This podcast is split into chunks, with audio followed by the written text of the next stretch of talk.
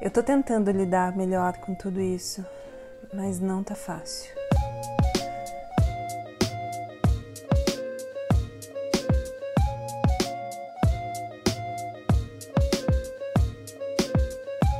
Eu costumo colocar um jazz para escrever as minhas newsletters, mas aqui nos áudios vocês vão perceber que a gente tem uma trilhazinha, um jazz acontecendo aqui por baixo dessa conversa, para que você também possa se sentir como se estivesse do meu lado com a gente conversando. Ele me acalma, sabe? Tira de mim aquela ansiedade sobre tudo que a gente está vivendo. Por alguns minutos, todas as notícias sobre coronavírus e sobre Bolsonaro somem são os minutos onde meu coração fica até um pouquinho mais calmo, sabe?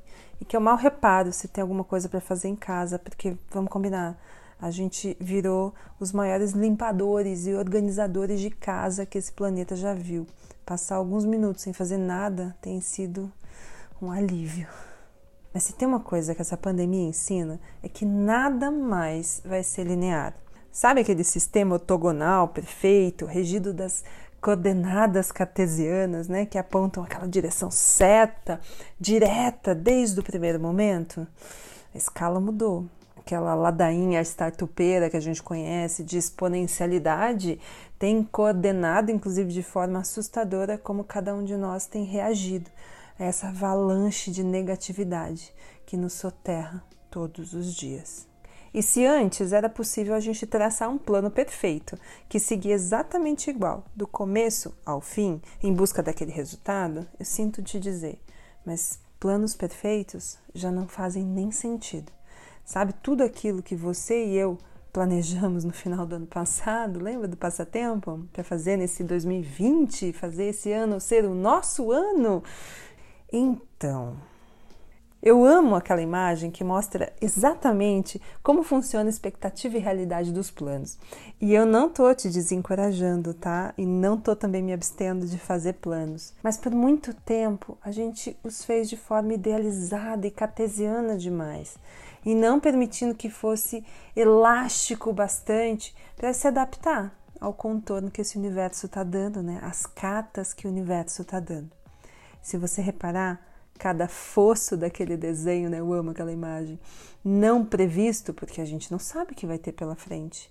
A gente só enfrenta, se torna uma decepção, às vezes um desafio, e na maioria das vezes o que acontece? A gente cansa também de tanto desafio acontecendo na nossa frente, que desiste e para de tentar. Esses fossos imprevisíveis que vão aparecendo nos nossos planos, eles têm nome. São dificuldades financeiras, são problemas sociais críticos, são demissões, é a economia caindo, é o coronavírus aumentando. E a gente queira ou não, o fosso está sempre ali, o problema sempre vai existir. Nada do que a gente faça vai mudar essa evidência física que existe em todo tipo de plano. Mas e aí, a gente cancela o plano desse ano? Desiste? Enfrenta? Sabe que planos também foram feitos para serem abandonados. Às vezes, tudo aquilo que você planejou em um determinado momento da sua vida não faz mais nenhum sentido. Mas por orgulho, por status, por insistência, a gente continua acreditando neles, quando nada do que você planejou ali faz sentido para quem você é hoje. E abandonar um plano dói colocamos nossas energias nele, nossa convicção de final feliz, nossa vontade de mudar o mundo e em minutos tudo se destrói porque a gente não acredita mais nele. Palavra de quem já abandonou muitos planos furados. E se você tiver com medo de, abre aspas, começar do zero, lá no canal eu tenho um vídeo que eu fiz há alguns anos sobre recomeços e que vai ser importante você assistir. Confie em mim, você não está perdida só porque quer abandonar um plano que não faz mais sentido para você. Mas às vezes, o plano que você tem é bom e talvez precise apenas de alguns ajustes, e aí cabe a mim e a você deixar o ajuste tomar espaço. E isso significa sim barganhar com seus planos e salvar nele aquilo que é primordial, sabe? E entender que parte dele vai embora, para que você possa enfrentar aqueles fossos da melhor forma possível. E eu agora estou aqui diante de um grande fosso, e talvez o maior fosso que a nossa geração presenciou, e eu confesso que eu estou com medo. Esse fosso que o coronavírus abriu está no meio dos meus planos, nos seus, no de todos nós. Tem quem ache que dá para passar por esse fosso em forma de carreata, ou que ele será menos profundo se ameaçarmos os empregos das pessoas. Ou mesmo defender que a economia deve vir em primeiro lugar, ou até os desavisados que insistem em dizer que se trata de uma gripezinha. Haja panela e gogó para berrar na janela. É triste que eu não esteja sozinha nessa, sabe?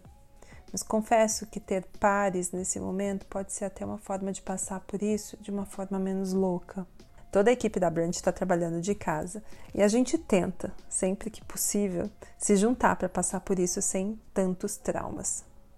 Aqui em casa, ter o Alê e a Emma são uma benção e também uma loucura. Sim, amigos, mães reclamam dos seus filhos em casa, especialmente aquelas que precisam trabalhar como eu. Digamos que eu sou a versão mãe daquele áudio de marido em home office que circulou uns dias atrás. Eu também canso, sabe? Esse sobe e desce de emoções, as coisas que vêm acontecendo me tiram do eixo. E olha, eu sou virginiana. Se tem algo que eu odeio, é sair do meu eixo. E agora estamos todos fora do eixo e dificilmente voltaremos ao que a gente chamava de normal. Eu não tô sozinha nessa, né? Mas infelizmente isso não é um ponto positivo.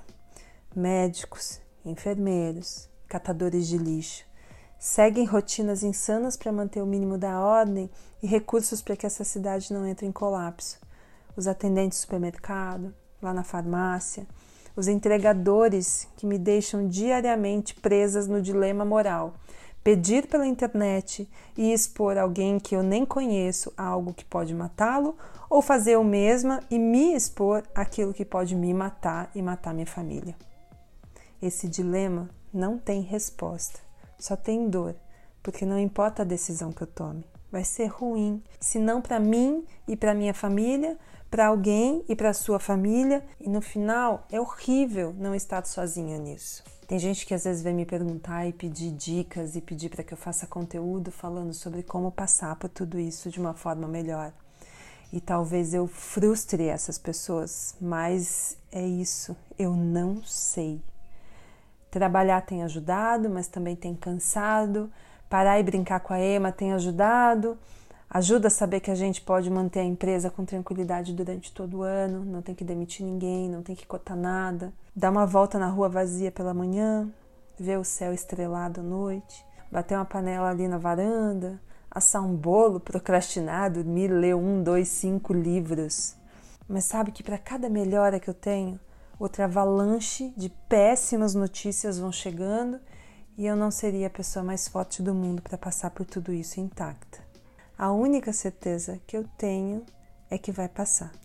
E isso é o que mantém minha sanidade, mesmo quando eu acredito tê-la perdido. E é o que me motiva a ter criado a minha lista de coisas que quero fazer quando tudo isso passar. Se a realidade não está tão fácil, farei como grandíssimo intelectual contemporâneo chamado Mundo Bita diz para minha filha todos os dias: use a imaginação. Ela abastece os nossos sonhos, nossos planos e é a mais poderosa forma de aprender a explorar tudo o que quisermos. Palavras do sábio Bita. Na minha lista imaginária de planos, gente, para quando tudo isso passar, estão: 1. Um, levar a Emma num parque para ela correr atrás de pato, ou seria eles que iam correr atrás dela? 2. Eu quero fazer um piquenique no meu aniversário e chamar todos os meus amigos para brindar. Também quero sentar lá na mesa do bar do seu Zé e pedir empanadas chilenas e uma estela gelada no almoço lixo que fazemos lá na Brand para ver o movimento da rua e falar amenidade, sabe? Quero muito abraçar toda a equipe da Brant, em especial a Catita, com aquele abraço gostoso e talvez chorar copiosamente, né? Ah, eu também quero fazer um churras aqui na laje de casa para os amigos. Aliás, receber gente em casa, fazer festinha temática. Que vontade de receber meus amigos aqui em casa. Bom, e se sobrar energia e pontos Latam, eu talvez vá para Paris estudar. Pronto, essa minha lista imaginária me ajudou a terminar essa conversa mais para alto do que para baixo. Desculpa as variações de humor, tá? Mas vai passar, prometo.